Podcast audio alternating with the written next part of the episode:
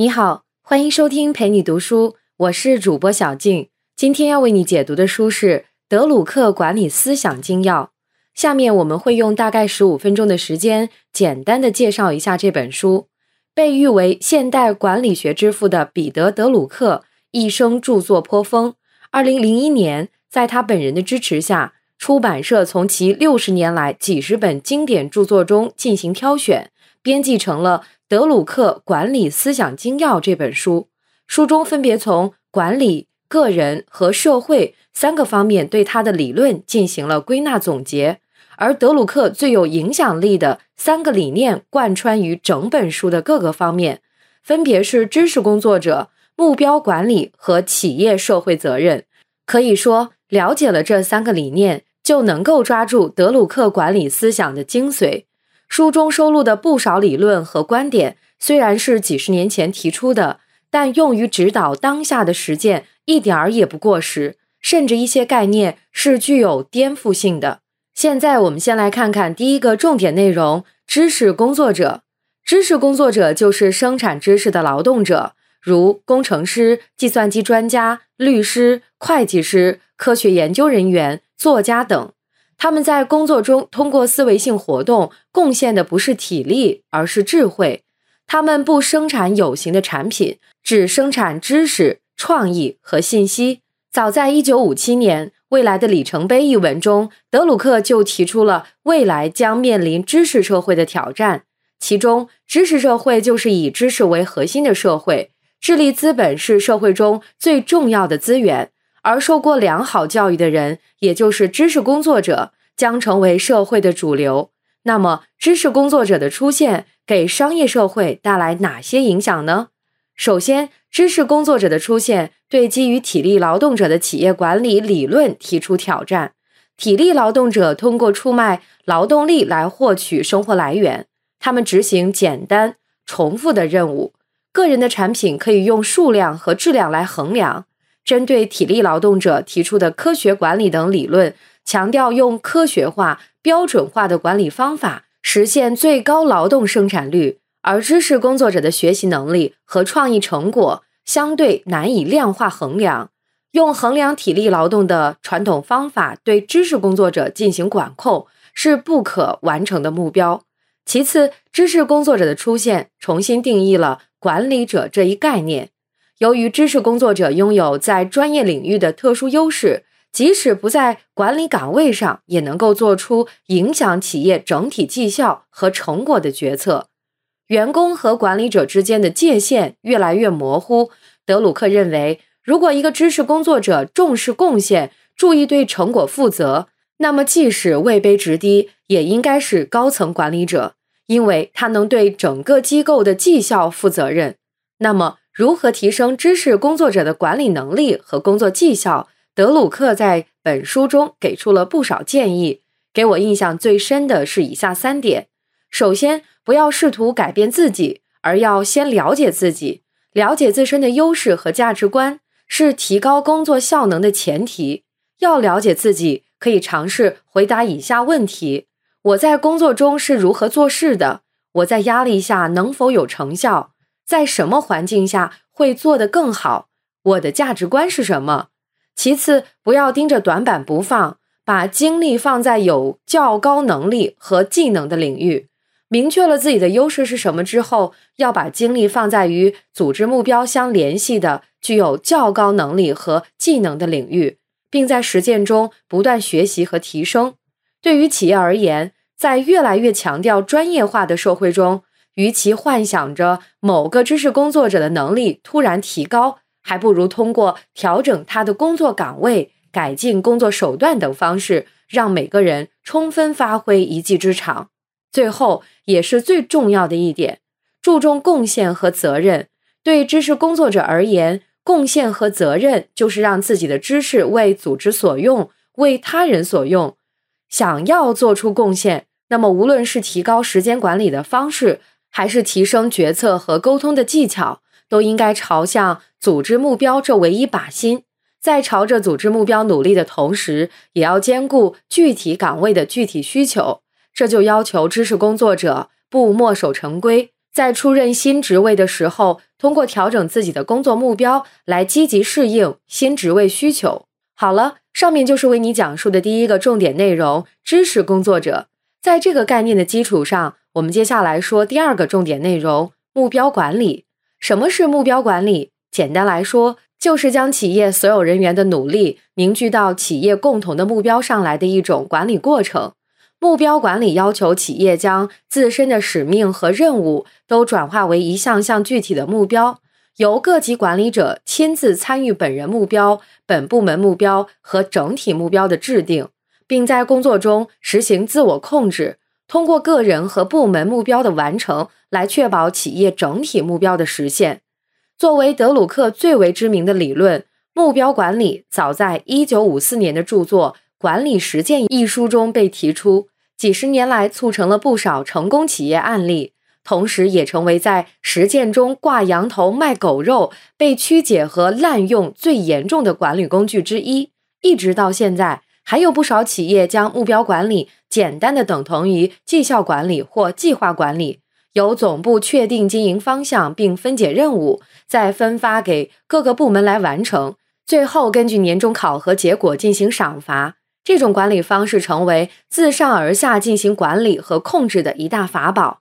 但读过本书之后，你就会发现，目标管理其实是一种自上而下的确定组织目标，并需要管理者通过自我控制来实现目标的管理方式，与计划式管理截然不同。无论是哲学理念、目标制定方式和考核结果的反馈方式，都大相径庭。那么，该如何确定目标呢？目标的内容是向股东负责，尽可能为股东提供短期利益，或者向员工负责，全面建设员工福利，还是向社会负责，做一个有责任感的企业？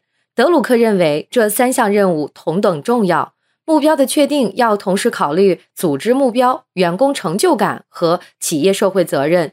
依据这三个方向，目标的内容可以具体细化为市场经营目标、创新目标。资源目标、生产率目标、社会责任目标等，在认同企业目标的基础上，管理者为自身或自己所在的部门设定的目标不一定要量化，但要清楚、明晰、可衡量，并且有完成的期限和责任的具体分配安排。说完目标管理的哲学理念和目标制定方式，最后来看看目标管理中应该怎样进行绩效考核。既然目标由管理者自行制定，上级部门是不是可以垄断绩效评测信息来进行赏罚激励呢？德鲁克又一语惊人：绩效评估的信息应该直接提供给管理者，而非他的上司，因为这类信息是自我控制的工具，而不是上级控制下属的工具。高层掌控测评结果，对反馈意见秘而不宣，这样的方式不但影响士气，而且无法让每位管理者。以自由人的身份自行纠偏，第一时间将目标实现情况反馈给管理者，反而能激励他们追求最好的表现，并制定更高的绩效目标和宏伟愿景。所以说，这个德鲁克在上世纪五十年代提出的管理工具，对于当下不少企业而言仍然过于超前，只能将其作为未来的理想型组织进行仰望，在企业内部实行目标管理。绝对不是购买一套绩效管理系统就可以实现的。对管理人员的信任和授权，自下而上的目标制定流程，提供自我纠偏的机会，三者缺一不可。这也意味着整个组织文化的转变。好，以上内容就是为你讲述的第二个重点内容——目标管理。下面我们要进入最后一个重点概念：企业社会责任。企业承担社会责任，意味着企业不能将盈利作为唯一目标，还要兼顾对环境、对员工、对消费者和对社会的责任。虽然现在看起来企业承担社会责任天经地义，但在上个世纪，针对企业是否应该承担社会责任这一问题，引发了一场大论战。德鲁克虽然不是最早提出企业社会责任概念的学者。但一直是企业社会责任坚定的拥护者。企业是社会的器官，这种表述在本书中反复出现。德鲁克提出，任何企业得以生存，都是因为它满足了社会某一方面的需要，或是实现了某种特殊的社会目的。只有在社会和经济允许的条件下，企业才会存在并发展。因此，德鲁克将社会责任目标作为企业目标管理的重要组成部分。他认为这是关系企业生死存亡的维度。那么，企业应该如何承担社会责任呢？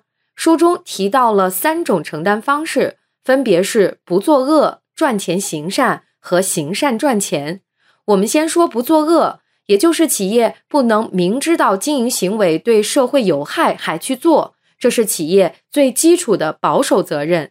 这需要企业在生产经营活动中注意控制或消除不在企业使命范围内的各种社会影响，包括对环境的影响、对健康和人身安全的影响等等。不作恶是企业道德的底线，虽然简单朴实。但在责任与利润产生冲突的时候，并不容易遵守。第二种方式是先赚钱后行善的积极社会责任。德鲁克认为，健康的企业需要与之匹配的健康社会作为支持。所以，面对那些与企业主营业务无直接关系的社会问题领域，企业也可以进行投入，并建立与之匹配的能力和价值系统，帮助社会变得更健康。比如，卡内基成立基金会，将企业利润投向教育、医疗等普遍需要关注的社会领域，就是积极的通过赚钱行善来履行社会责任。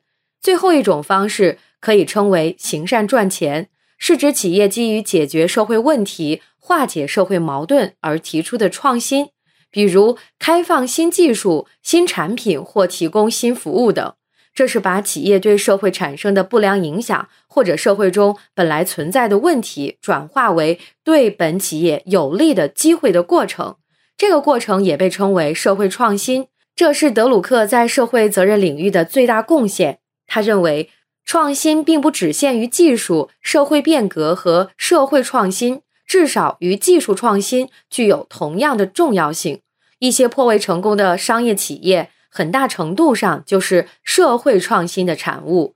好，现在让我们简单回顾一下《德鲁克管理思想精要》这本书的主要内容。